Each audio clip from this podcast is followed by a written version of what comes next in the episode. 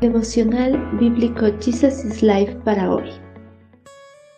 Que el Espíritu Santo de Dios nos capacite para entender su palabra en el libro de Salmos capítulo 7.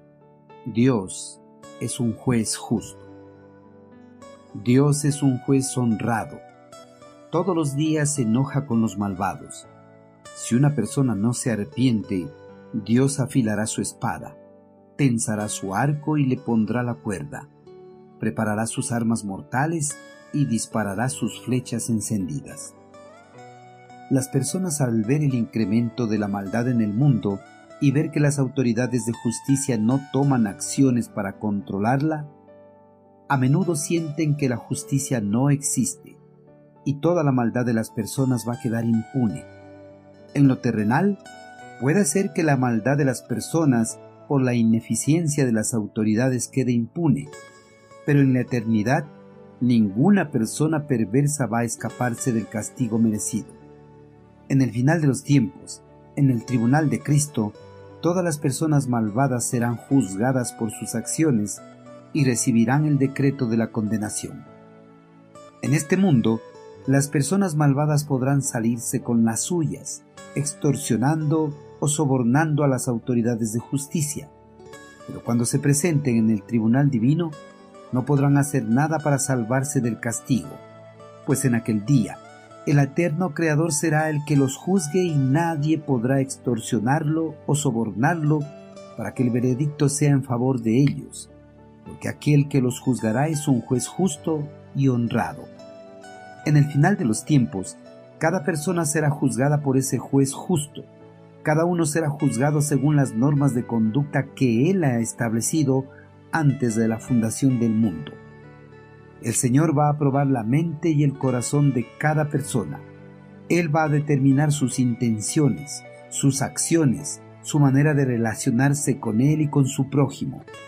Como resultado, va a determinar la bendición o el castigo que cada uno merezca.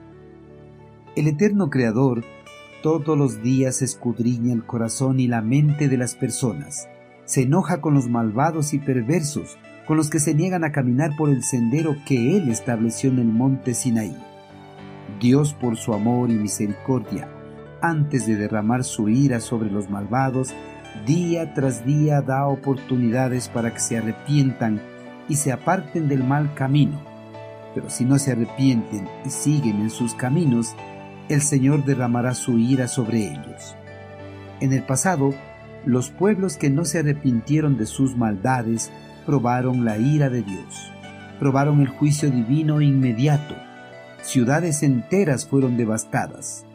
En la actualidad, la paciencia de Dios está presente, por eso su juicio sobre los malvados está tardando, pero llegará el día en el que la paciencia de Dios terminará y arremeterá contra los que no se arrepientan de sus pecados. Dios tiene afilada su espada, tensará su arco, sus flechas están encendidas, todas sus armas mortales están preparadas y listas para ser disparadas contra las personas que rehusan arrepentirse de sus pecados. Las personas que rehúsen aceptar el sacrificio que Cristo realizó en la cruz del Calvario no tendrán escapatoria. Todos serán juzgadas por su rebeldía y condenadas a una eternidad de sufrimiento en el día del juicio no habrán más oportunidades de arrepentimiento. Todo estará finiquitado.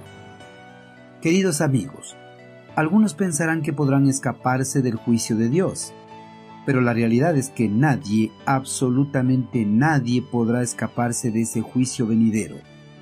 En aquel día, Dios juzgará con justicia y condenará a todas las personas que no se arrepintieron de sus vidas de pecado ni aceptaron el sacrificio de su Hijo amado.